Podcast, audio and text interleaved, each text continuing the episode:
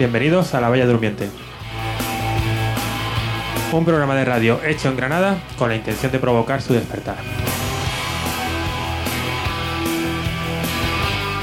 Este 26 de abril se han cumplido 25 años del desastre de Chernobyl.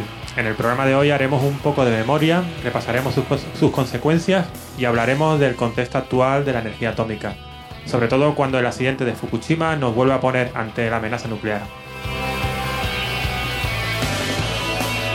Para todo esto nos acompaña de nuevo Emilio. Hola Emilio. Hola, muy buena. De Ediciones Malapata, un nuevo proyecto editorial granadino cuya primera edición es Chernobyl, del que hablaremos en el programa de hoy. Después, como siempre, nuestra sesión de novedades editoriales y de convocatorias.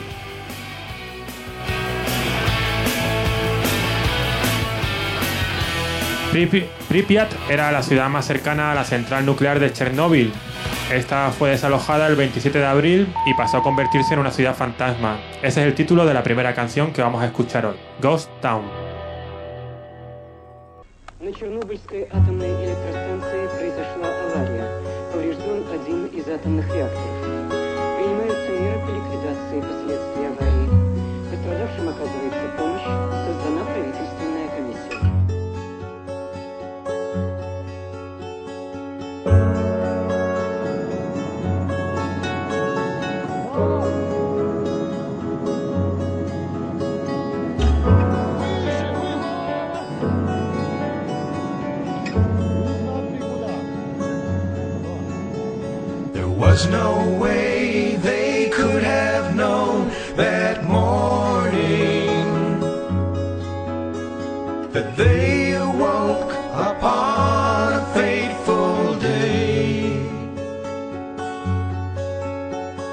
cure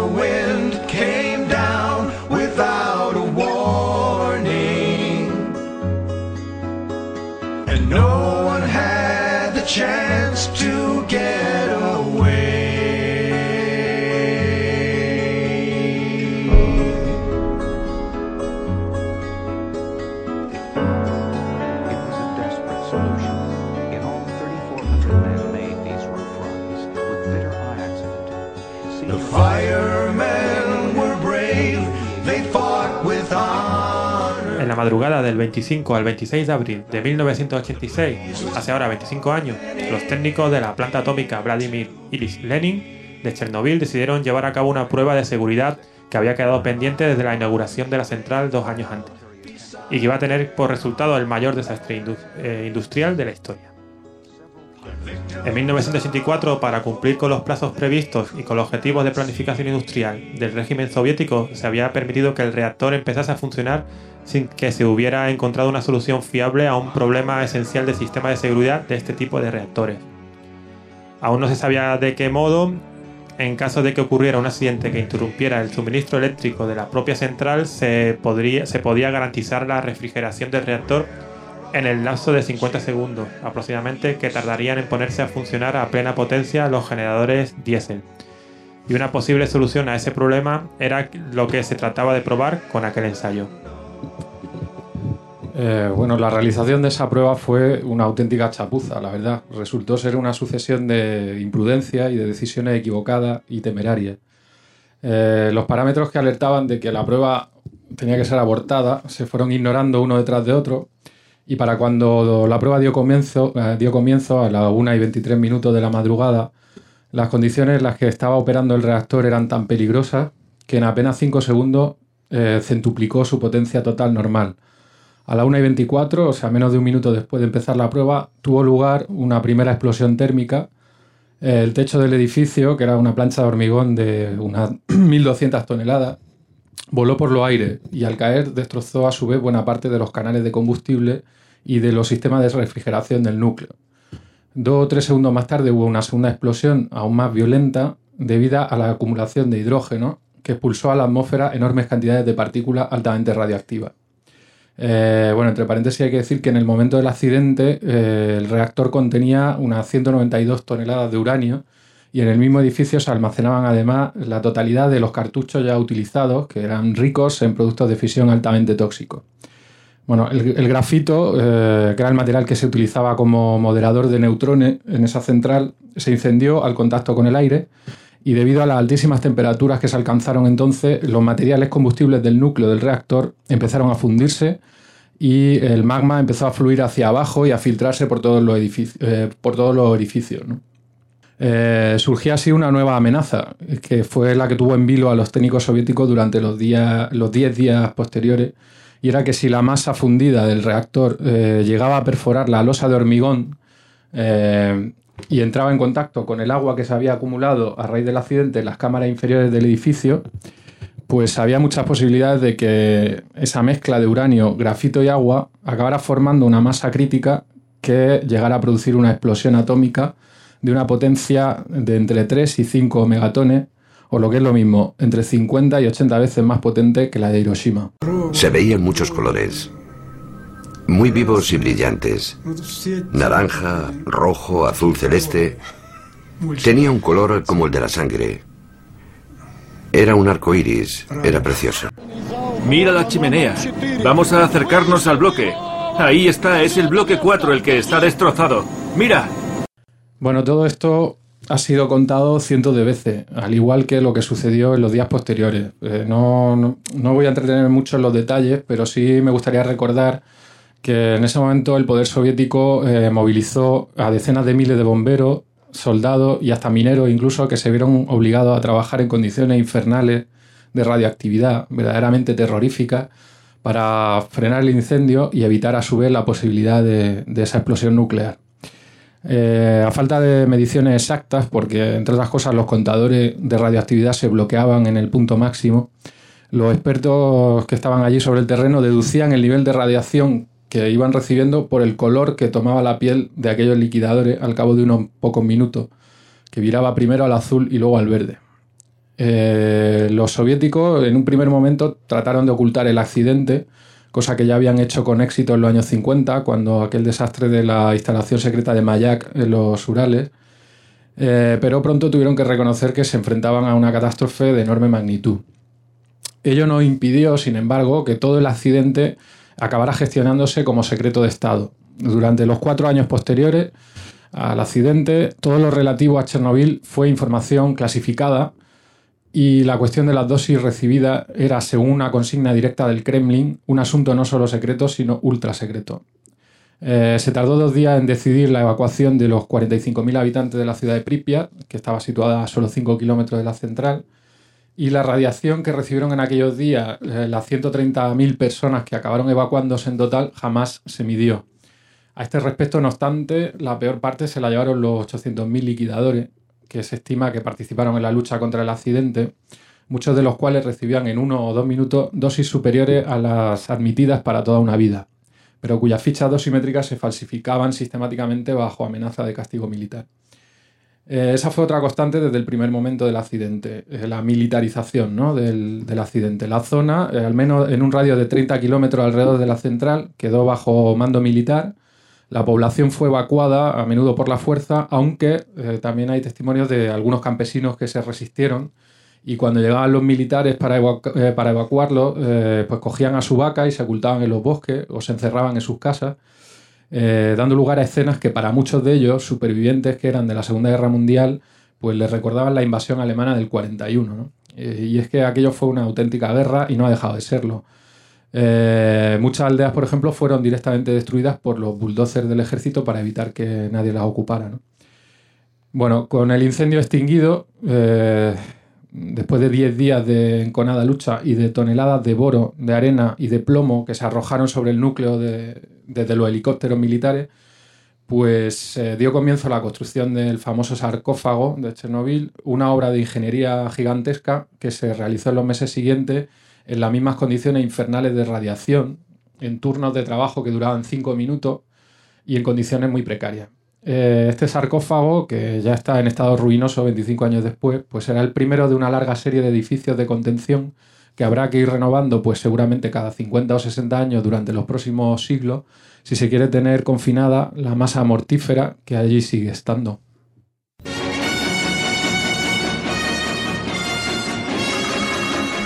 Buenas noches, camaradas. Sois conscientes de la catástrofe que ha ocurrido en nuestro país recientemente.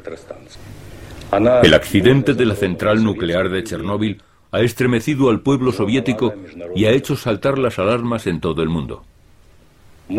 Es la primera vez que nos enfrentamos a un peligro así. La energía nuclear ha escapado de nuestro control.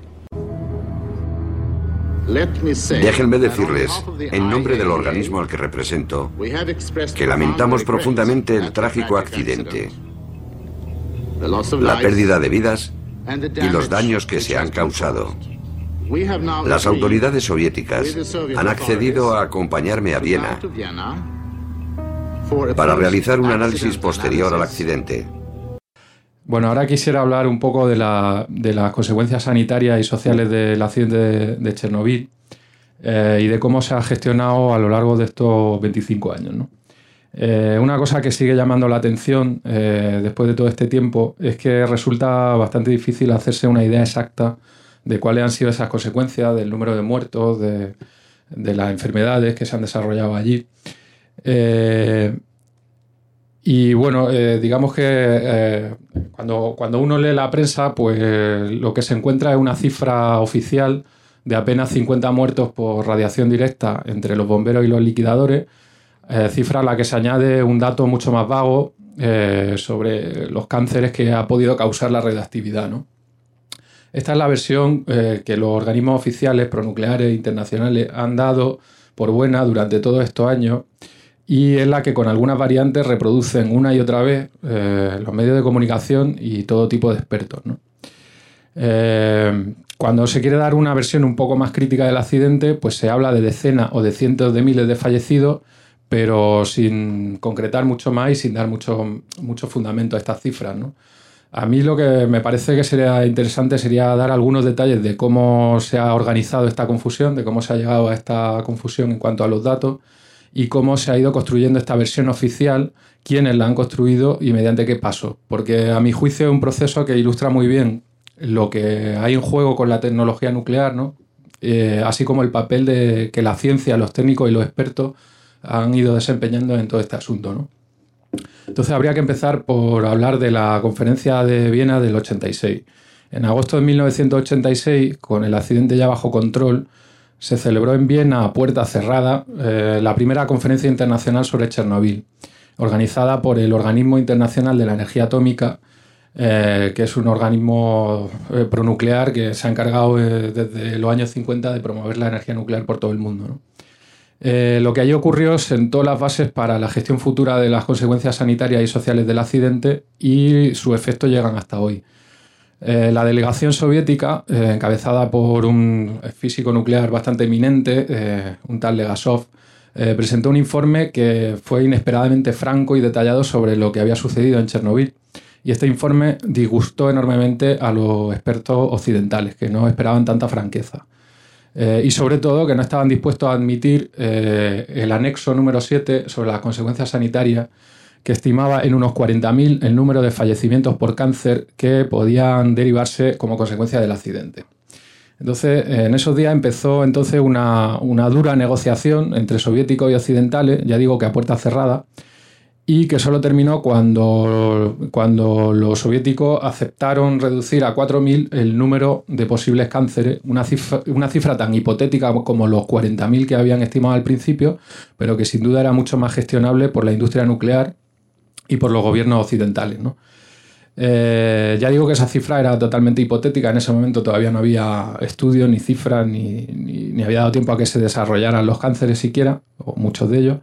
Eh, pero a pesar de eso y de que no ha sido verificada nunca después, pues sigue siendo hasta ahora, hasta, la, hasta el día de hoy, la única que se ha admitido oficialmente. ¿no? Fue entonces cuando Hans Blix, que era el presidente de la OIEA, eh, del organismo este de la energía atómica, y que luego sería famoso en la guerra de Irak y tal, pues dijo aquella frase que es digna de figurar en los anales de la infamia. ¿no? Dijo aquello de que aunque hubiese un accidente como el de Chernobyl cada año, consideraría la nuclear como una energía interesante. Este burócrata de nacimiento sabía que Chernobyl iba a acabar siendo un accidente banal cuya gestión no iba a dar demasiados problemas, como así ha sido finalmente. ¿no? En todo caso, en agosto del 86 lo que se puso en marcha fue la maquinaria de gestión burocrática de las consecuencias sanitarias del accidente, si bien hacía falta todavía que los soviéticos se hicieran cargo oficialmente de esta nueva versión negociada en Viena. Y es así como en abril del 88, eh, dos de los ponentes de aquel primer informe soviético, Iline y Pawlowski, presentan un nuevo informe en el que se asegura que el análisis de los datos confirma la eficacia de las acciones a gran escala para limitar los efectos del accidente y concluían en definitiva que no había ningún que no había habido ni había que esperar ningún incremento de la mortalidad debida a la, a la radioactividad en los territorios afectados e introducían el concepto que, que, tuvo cierto predicamento en esa época de radiofobia, que era el miedo psicológico a los efectos de la radiación eh, y que era lo que explicaba eh, los efectos sanitarios que se podían observar. ¿no?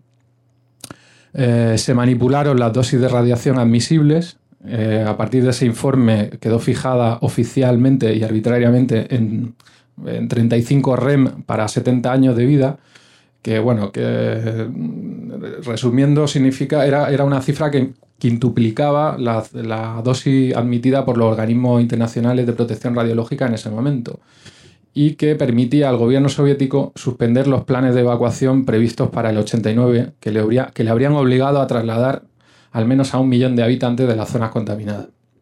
La adopción de este criterio radiológico falsificaba además la situación a la que tenían que enfrentarse aquellas poblaciones y este además ha sido uno de los principales caballos de batalla de, los científicos disidentes a lo largo de estos 25 años. Es un poco complicado explicar esto, pero eh, eh, bueno, se puede decir que, el modelo que se usó para, ocultar la realidad de la contaminación radiactiva en Chernobyl eh, provenía del, estudio de los supervivientes de Hiroshima, que se habían establecido unas tablas de extrapolación y de correlación entre la dosis externa recibida y la posibilidad que había de desarrollar una enfermedad mortal, y ese era el único modelo eh, radiológico admitido oficialmente. ¿no? Pues bien, según ese modelo, o conforme a ese modelo, eh, la dosis de 35 REM para 70 años fijada por los soviéticos, pues efectivamente quedaba por debajo de la dosis definida en, dicho modelo de Hiroshima. Pero lo grave sobre todo es que ocultaba el tipo de contaminación existente en Chernobyl que opera de manera muy distinta a, la radiación de Hiroshima. Eh, es lo que se conoce como los efectos de proximidad de las dosis bajas de radiación, que es una contaminación eh, de tipo interno debida a partículas, eh, a micropartículas de cesio, de, estroncio, de plutonio, de americio, eh, que emiten dosis muy bajas, pero que, pero que son ingeridas a través de la alimentación o inhaladas a través del aire y que una vez dentro del organismo acaban teniendo consecuencias mortales. ¿no? Eh, pues bien, desde un primer momento se ha negado todo reconocimiento oficial a este tipo de contaminación y se ha, condenado, a convivir con ella a una población que ronda los 9 millones de personas. Es lo que un autor como Vladimir Cherkov ha llamado el gulag nuclear. De todas maneras, eh, una vez establecido este verdadero negacionismo en las cifras sanitarias, pues se, eh, sentaron las bases a su vez para la gestión social de los territorios contaminados aspecto este que no es demasiado conocido tampoco. Eh, desde los años 90, la industria nuclear occidental, especialmente la francesa, con el apoyo financiero de la Comunidad Europea y de los gobiernos bielorruso y ucraniano, pues viene desarrollando una serie de programas de gestión social de la situación postaccidental, como dicen ellos, que son los programas ETOS 1, ETOS 2, CORE o SAGE, eh, diseñados y aplicados por consultoras privadas especializadas en gestión eh, y neutralización de conflictos y que según la jerga esta tecnocrática que utilizan, pues pretenden restablecer la confianza de la población respecto a su entorno contaminado. O lo que es lo mismo, contribuir a que los bielorrusos hagan como si, como si se pudiera vivir con normalidad en condiciones mortales. Lo cual a veces implica quitar de la circulación a, científicos disidentes o colaborar con el régimen neoestalinista y mafioso de Lukashenko. ¿no? Eh, para que os hagáis una idea de la retórica que gastan estos programas, pues yo he consultado la página web de Mutadis Consultant, que es la empresa que, gestiona estos programas, y ahí se puede leer que, el objetivo de estos programas es tratar de implicar a la población en la evaluación y en la gestión de la situación radiactiva que se vive en el territorio. Es decir, desarrollar una nueva forma de gobernanza inclusiva, que es como lo llaman, basada en la escucha de los distintos actores implicados y en el desarrollo sostenible bajo presión radiológica. Eh, en realidad lo que se organiza es una apariencia de participación de las víctimas en su propia agonía, eh, para que los habitantes tengan la impresión de que son dueños de una existencia que en realidad se les confiscó hace mucho tiempo y acaben generando un nuevo tipo de resignación. ¿no? Eh, por otra parte, además con este tipo de gestión mm, lo que se hace es abrir una puerta para culpar a los propios habitantes de sus problemas sanitarios en la medida en que su grado de enfermedad va a depender del rigor con que cumplan los rituales de protección que invaden y rigen su vida diaria de principio a fin, ¿no? que consisten en contar los becquerelios de contaminación eh, todo, todo el rato. ¿no? Y bueno, eh, ya se ve cuáles, cuáles son los carceleros de este gulag. ¿no? Si, los territorios contaminados de Bielorrusia, Ucrania y Rusia se pueden caracterizar como una especie de gulag radioactivo, pues estos son los carceleros, ¿no? los técnicos, los expertos, los científicos que han organizado a lo largo de todos estos años la, mentira sobre, sobre Chernobyl y su gestión, ¿no? la gestión de sus consecuencias eh, que por otro lado le está saliendo bastante bien porque no han tenido que hacer frente apenas a ningún tipo de revuelta social. Eh, lo, cual debería hacernos pensar un poco sobre el papel que cumplen los expertos y esta casta de científicos burócratas ¿no? que va asociado a la energía nuclear, tanto cuando funciona como cuando no. Y, y también sobre los vínculos tan, tan frágiles ¿no? que, mantiene esta época nuestra con la verdad. ¿no?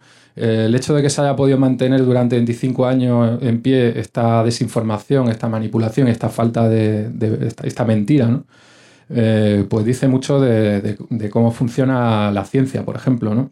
Fundida desde hace décadas eh, con el Estado y con la industria, pues la ciencia administra el conocimiento objetivo en régimen de monopolio, a través de organizaciones jerárquicas y burocratizadas dentro de las cuales el investigador es un peón o un mercenario al servicio del proveedor de fondos, ¿no?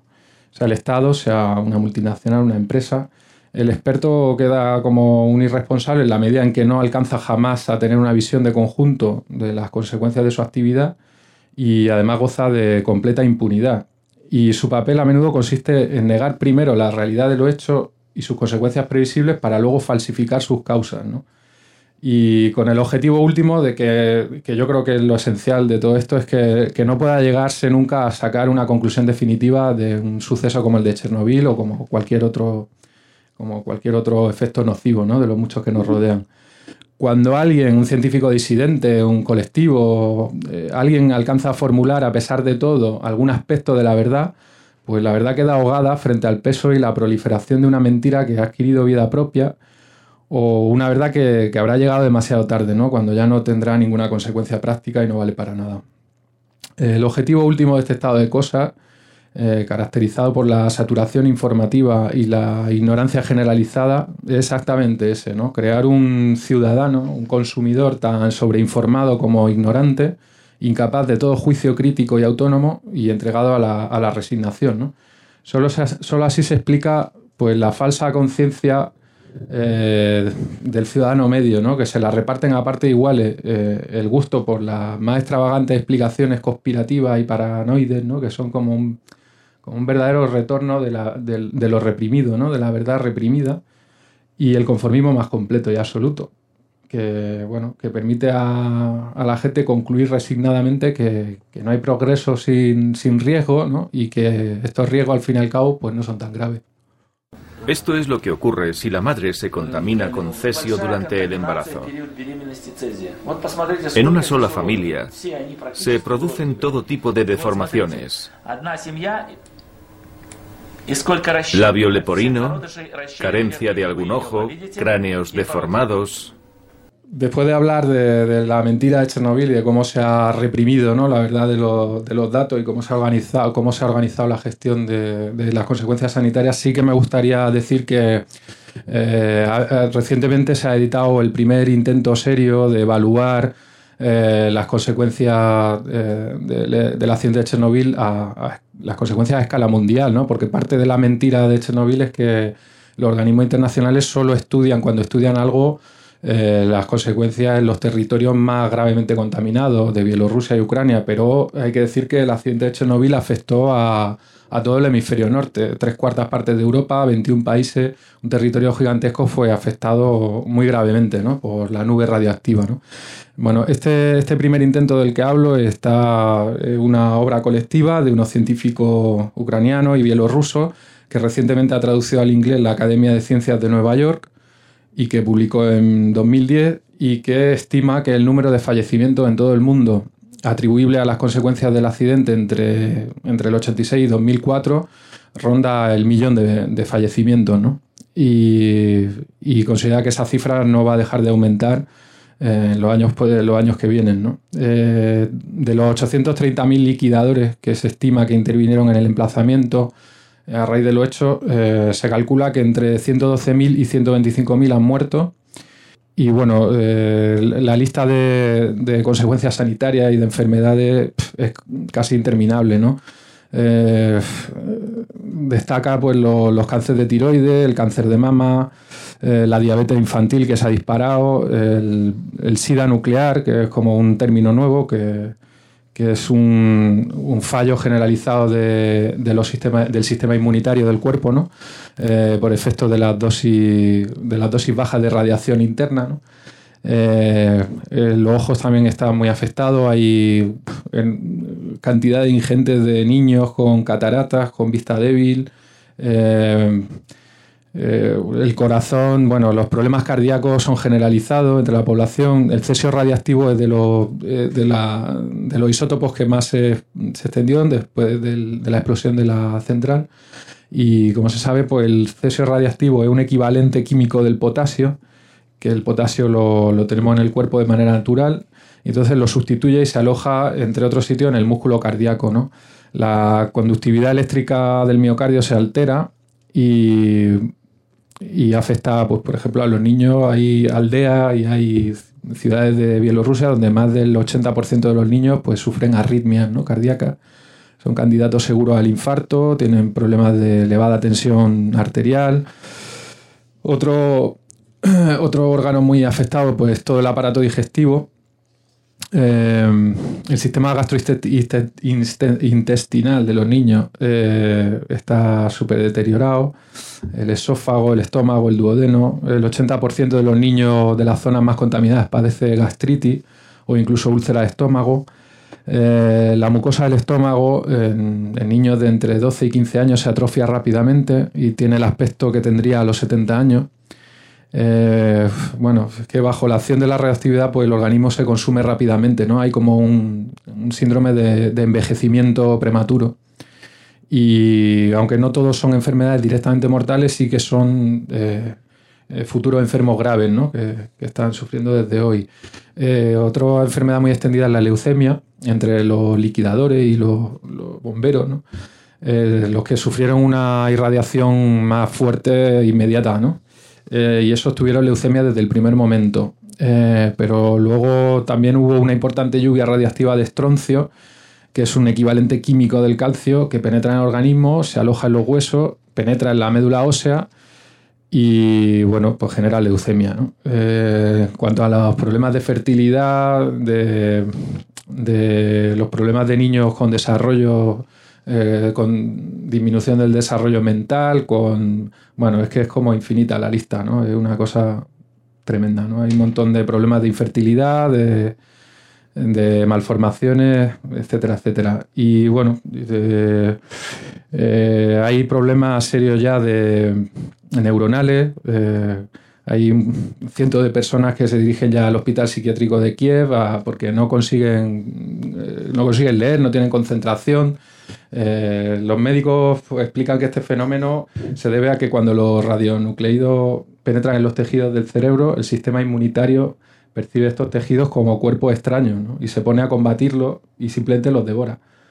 Hay estudios que creen que si no se hace nada, si no se suministran alimentos limpios y, y radioprotección a los niños, pues de aquí a tres o cuatro generaciones ya nadie será capaz de cursar estudios superiores en Bielorrusia.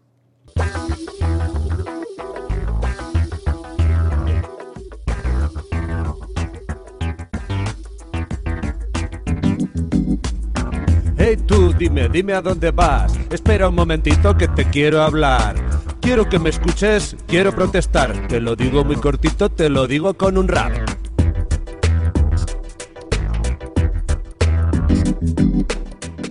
Hablamos de Garoña, la central nuclear. Trabajamos con esmero y me la quieres cerrar.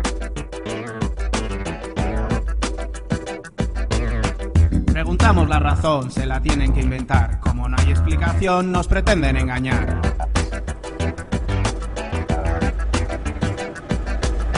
Que si es mala y contamina, que si es cara e improductiva, que no mola, es radiactiva. Oye, tío, tú alucinas.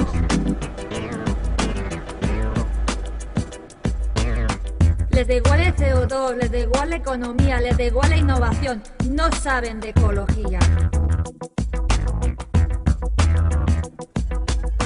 No les valen las personas que aquí tienen su trabajo, que mantienen mil familias y no han hecho nada malo.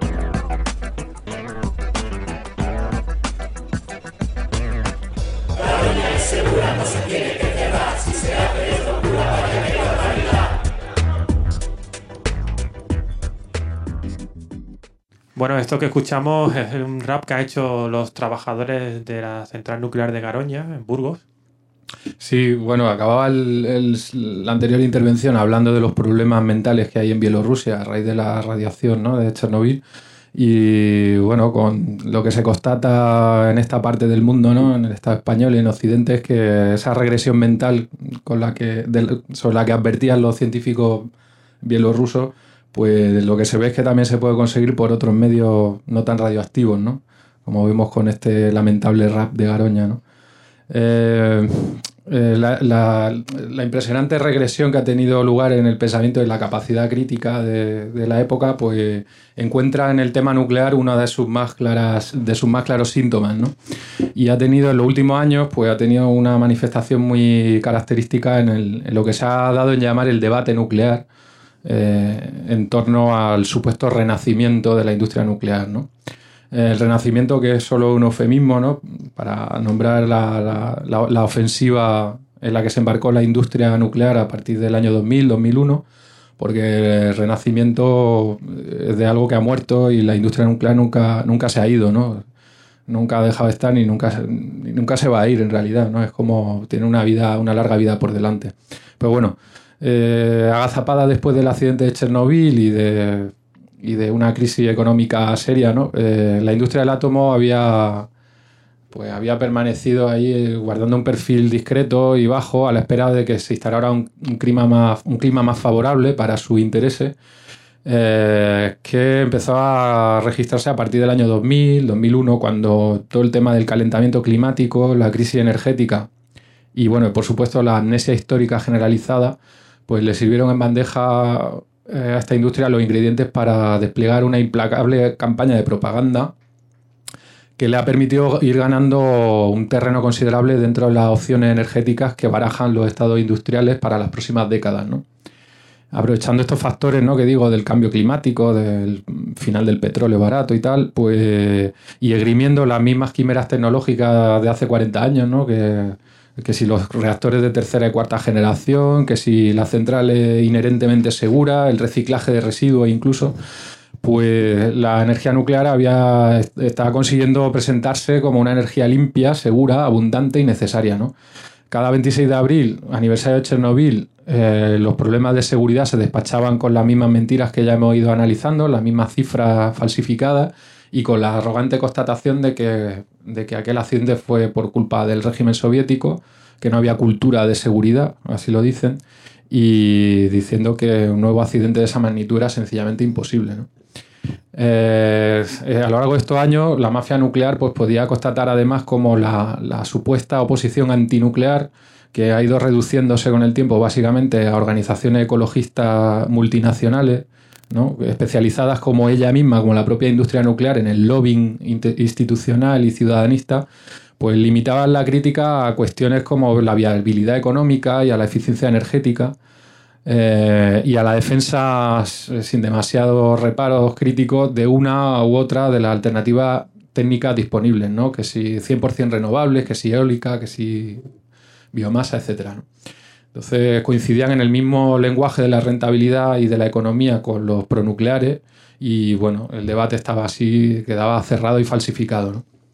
En España, eh, la ambigüedad y el oportunismo, y el oportunismo mm, perfectamente calculados del PSOE en su primera legislatura en cuanto al tema nuclear, pues se fueron tornando cada vez más, favorables a la, a la, nuclear a medida que avanzaba la segunda legislatura. ¿no? Primero fue la prórroga concedida a la central de Garoña, luego la enmienda a la ley esta de economía sostenible que, que abría la puerta a una prórroga indefinida de la vida útil de las centrales eh, pero también ha sido el patrocinio gubernamental a, a, los jugosos contratos que ha ido firmando la industria atómica nacional con el programa nuclear chino, por ejemplo, eh, la, tramita la, tramitación de una ley sobre responsabilidad civil por daños nucleares que era muy favorable para la eléctrica, la reapertura de las minas de uranio de Salamanca, que ya está en proyecto, eh, o el nombramiento como secretario de Estado de Energía pues de un asesor de Nuclenor directamente, que es la empresa que gestiona Garoña.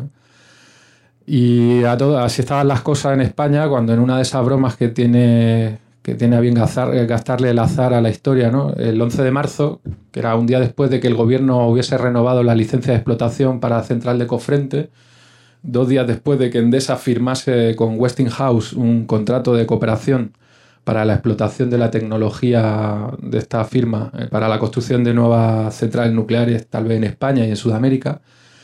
Y bueno, unos días después de que los trabajadores de la planta burgalesa hicieran público su patético rap de, Gareña, de Garoña, pues se desató la catástrofe de Fukushima. Necesitaríamos incorporar como mínimo hasta el 2020 mantener los reactores que tenemos, incorporar, nosotros desde el foro decíamos 10.000 megavatios, si consideras una demanda más baja, pues lo razonable podrían ser 6.000 megavatios adicionales, pero sin eso nosotros no podremos nunca ni cumplir los protocolos de Kioto ni tener unas energías limpias si no afrontamos de verdad ese binomio entre energías renovables y energía nuclear. Eh, bueno, eso, llegó el maremoto este de, de Japón y, y, se desató la catástrofe de, de, Fukushima, que como todo el mundo sabe, pues está todavía sin controlar. Hay tres o cuatro reactores fuera de control, etcétera, etcétera. ¿no? En cuanto a las consecuencias de este nuevo accidente, pues por ahora yo creo que poco se puede decir porque vamos a tardar muchos años en, empezar a, tener, a poder hacernos una idea ¿no? de, de lo que está pasando allí pero sí que en todo caso el consenso este que se había, el clima este favorable que se había creado en torno al renacimiento de la industria nuclear, si no se ha saltado por los aires, cuando menos sí que ha quedado un poco en suspenso, pues una condición imprescindible para que se consumara dicho renacimiento de la industria nuclear era, era la ausencia de todo incidente que no, que no se le pudiera ocultar, ocultar al público. ¿no? Así que es posible que Fukushima suponga un nuevo parón en, la, en el desarrollo de esta industria aunque la verdad que yo creo que conviene no hacerse muchas ilusiones al respecto. Ya hemos tenido que oír estos días a toda clase de expertos que, que, renegaban o denunciaban el alarmismo que se había desatado, ¿no? Y que aseguraban que el accidente en realidad lo que demuestra son los excelentes niveles de seguridad de la tecnología nuclear, lo que les permitía seguir augurándole un, futuro incluso más prometedor, ¿no? A raíz de este accidente. Eh, bueno, entre todas, a mí una cosa que me llama mucho la atención de lo que está pasando con Fukushima es que entre todas las críticas que se escuchan a lo que se leen a la industria nuclear eh, y que han vuelto a hacerse oír a raíz del accidente, eh, ninguna, ninguna implica o, o trae consigo una crítica consecuente y seria del modo de organización social que hace posible y necesaria esta tecnología mortífera. ¿no? Se oye hablar mucho de las consecuencias para la salud y para el medio ambiente y se habla mucho de, de la renovable y del repertorio de tecnologías sustitutorias ¿no? que podrían utilizarse en sustitución de la nuclear. Pero yo pienso que mientras no se articule una crítica consecuente y completa pues, del sistema de necesidad de, creado por, por la sociedad industrial que modela el conjunto de las relaciones sociales, y que precisamente nos hace su esclavo a través del consumo de grandes cantidades de energía manufacturada, pues vamos a seguir atrapados en sus condicionamientos y, y, a, y, a, la vez la falsa conciencia esta que genera un supuesto debate energético eh, que ha alcanzado estos días con Fukushima, a mi juicio, una cima de impostura y falsedad eh, que, que, además es sintomática y que, y que, muy, y que es muy significativa. ¿no? Me estoy refiriendo a la, a la proclamación que han hecho estos últimos días dos de los apóstoles más fanáticos del apocalipsis del cambio climático, que son dos ingleses, creo, Mark Linas y George Monbiot, eh, que a raíz de los sucesos de Fukushima han decidido pro, pro, pro, proclamarse pronucleares. ¿no? Eh, la verdad que es lamentable, ¿no? Pero, pero sirve para ver a qué ha quedado reducido el discurso ambientalista, ¿no? ecologista y a qué infame estupidez eh, sirve el discurso este del cambio climático cogido y elaborado de manera crítica, ¿no?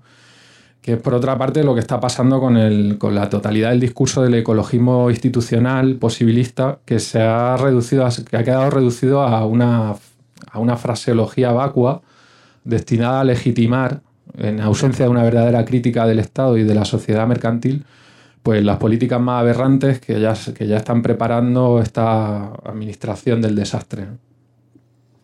Bueno, eh, antes de continuar hablando un poco del libro Chernobyl, que lo haremos en el siguiente bloque, para terminar este, vamos a visitar de nuevo la discografía de la Polla Records y con el tema Muelecillos del, de su álbum Hoy es el futuro, que nos recordaban que los residuos radiactivos, por su larga vida, eran dueños del tiempo.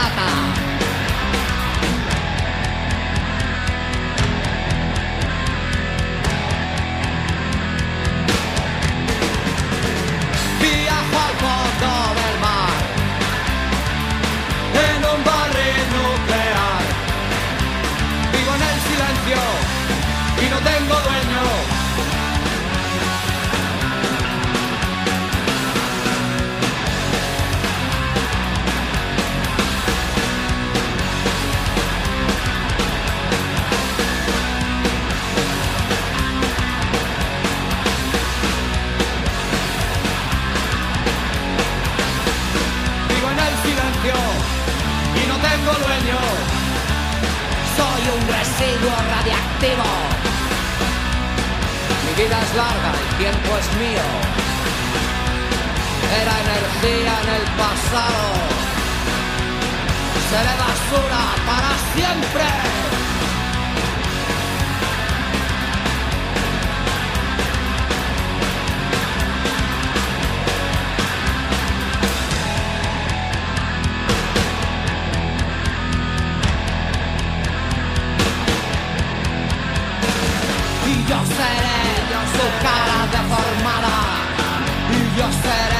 Seré sus hijos infrahumanos.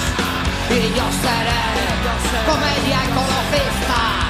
Y yo seré, seré tu pesadilla. Viajo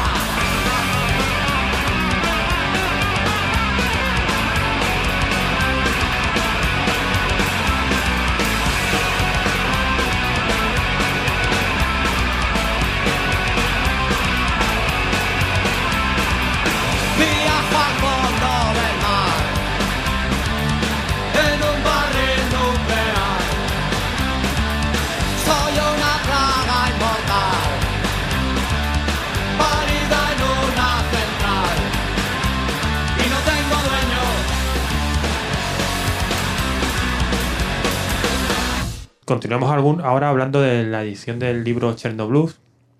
La idea de este programa surge a partir de que se empezó a trabajar en la edición de este libro, que tiene el título Chernobyl de la servidumbre voluntaria a la necesidad, de servidumbre, que acaba de coeditarse entre la recién creada editorial Malapata y la Biblioteca Social El Manosquero.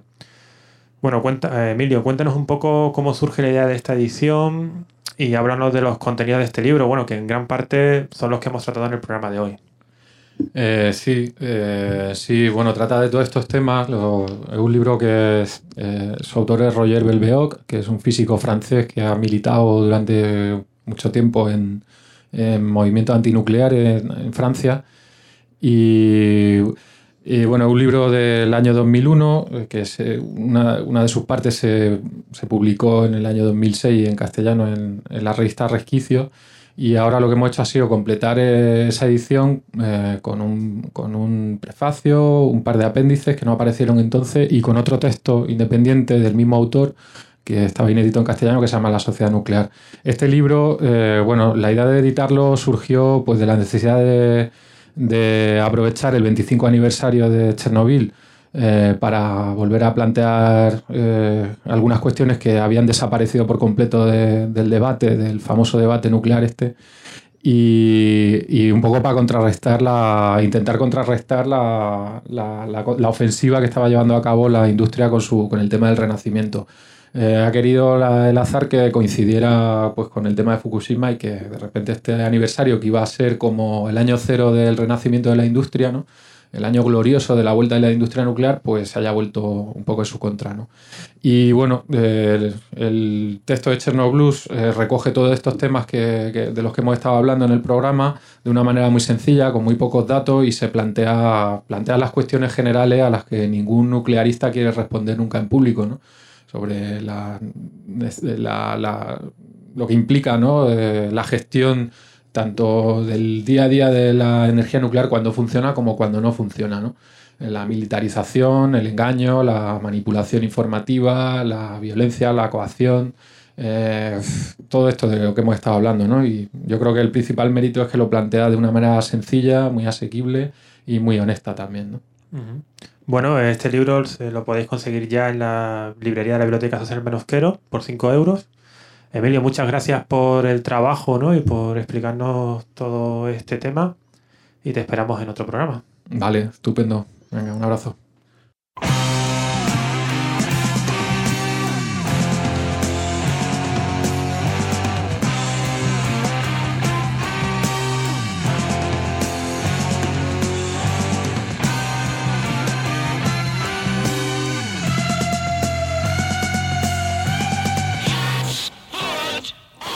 Continuamos con el resto de novedades editoriales. Empezamos con el libro de Ramón Fernández Durán, que tiene el título La quiebra del capitalismo global 2000-2030, preparándonos para el comienzo del colapso de la civilización industrial.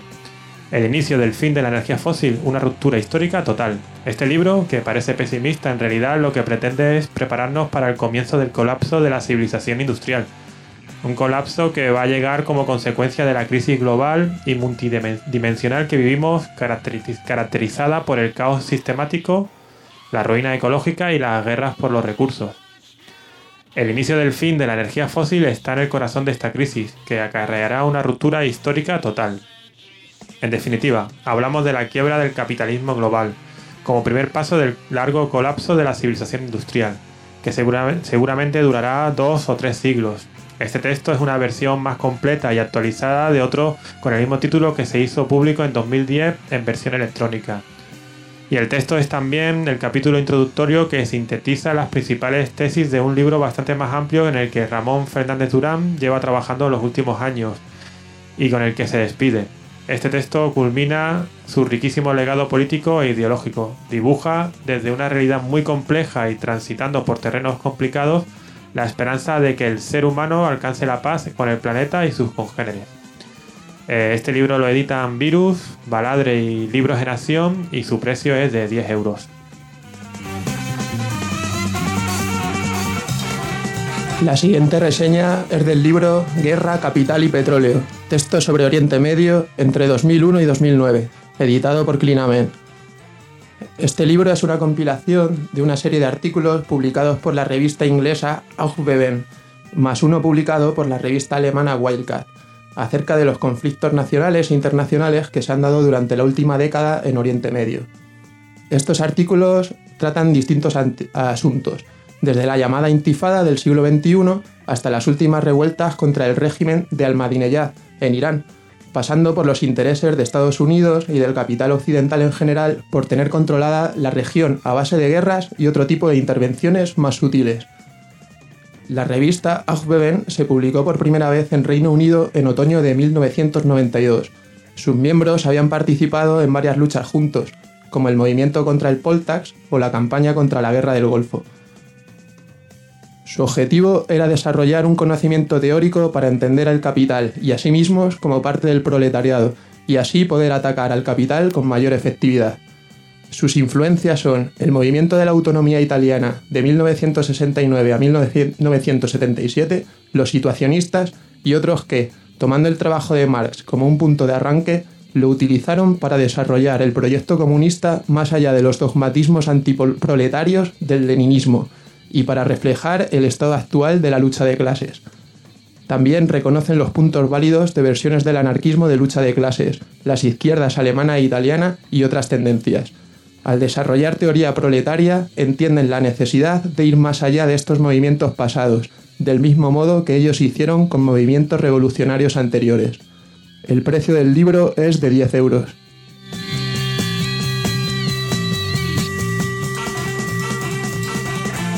La siguiente novedad procede de Ardarul y de Ediciones Espartaco Internacional.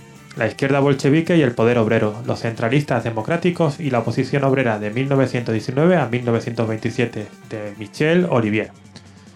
Libro sobre aquellos rebeldes que fueron cruelmente eliminados. Michel Olivier escribe esta apasionante historia pensando en las futuras generaciones, tratando que aprendan la historia de la revolución fallida de Rusia, en la que la élite burocrática se las arregló para castrar cualquier intentona revolucionaria. Dentro del partido bolchevique hubo bastantes militantes que criticaron esta desviación desde, la izquierda, adoptando posiciones revolucionarias que le emparentaban con las críticas que por, que por entonces estaban dando en Alemania, Holanda, Italia, entre los comunistas de izquierda, también llamados comunistas de consejos. Durante la dictadura sangrienta de Stalin se continuó llamando al régimen de Rusia Unión de Repúblicas Soviéticas. Ahora bien, la amalgama entre la forma del poder de los obreros y el aparato del Estado estalinista es la mayor impostura jamás realizada en la historia. El crimen era perfecto. Desde el final del periodo más agudo de la guerra civil a finales de 1919, los comunistas de izquierda reanudaron su combate contra los cometeros y secretarios de todo género en el partido Estado y por la regeneración de la discusión libre dentro del partido, de los consejos y de los sindicatos. Las insistencias políticas y las tesis no eran las mismas en el grupo de los comunistas democráticos y el de la oposición obrera, pero al fin, pero el fin era el mismo, evitar el corte entre los obreros por un lado y el partido y el régimen por otro lado. Es este combate contra un aparato que los ha aplastado del que hay que dar cuenta en las nuevas generaciones, combate tanto más valeroso cuanto más cuanto, cuanto que la revolución era batida, y que Kronstadt en 1921 es la señal definitiva del fracaso de la revolución comunista en Rusia, lo que de rebote desembocará en el fracaso de la revolución en el mundo. Los revolucionarios no sabían entonces que su combate en Rusia estaba abocado al fracaso, pero en realidad son ellos los que expresan el futuro. Todos fueron fusilados por Stalin, pero sus lecciones son eternas. El libro lo podéis conseguir por 12 euros. Todos estos libros los podéis conseguir aquí en Granada en la Biblioteca Social Hermanos Quero, que está en la calle Acera del Triunfo número 27. Si no estáis en Granada, los podéis conseguir haciendo un pedido por correo en la página web www.bsquero.net.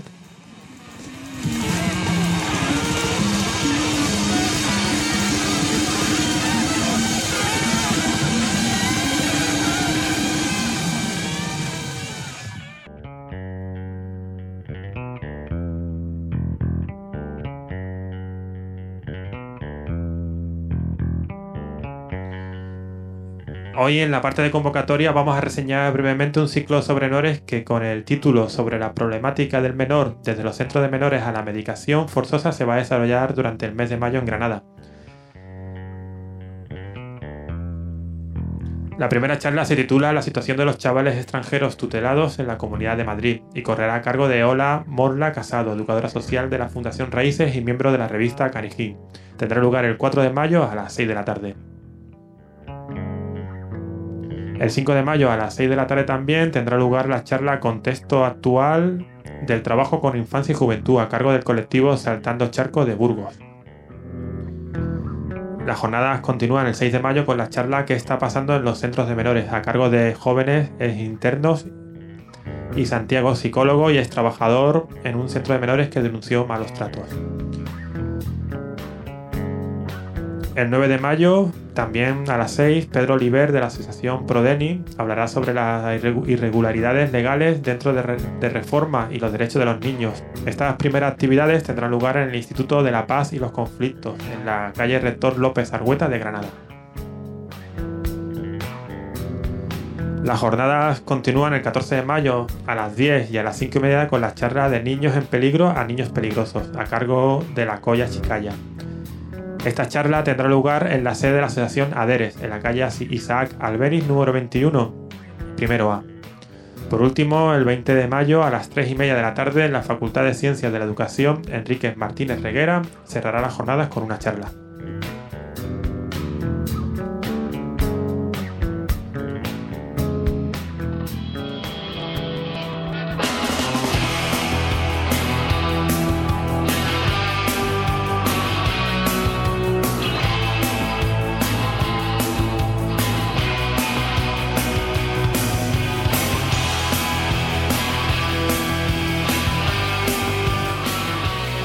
Aquí el programa de hoy. Si queréis poneros en contacto con nosotros, enviarnos una convocatoria o novedad editorial, podéis hacerlo al correo radio.labella.gmail.com.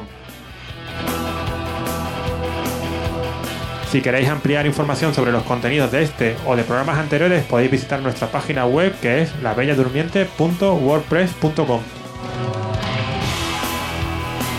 Queremos mandar un saludo a los compañeros madrileños y darles energía con los nuevos proyectos radiofónicos en el que están trabajando. Todo esto es todo por ahora. Estaremos de vuelta en dos semanas. Salud y revuelta.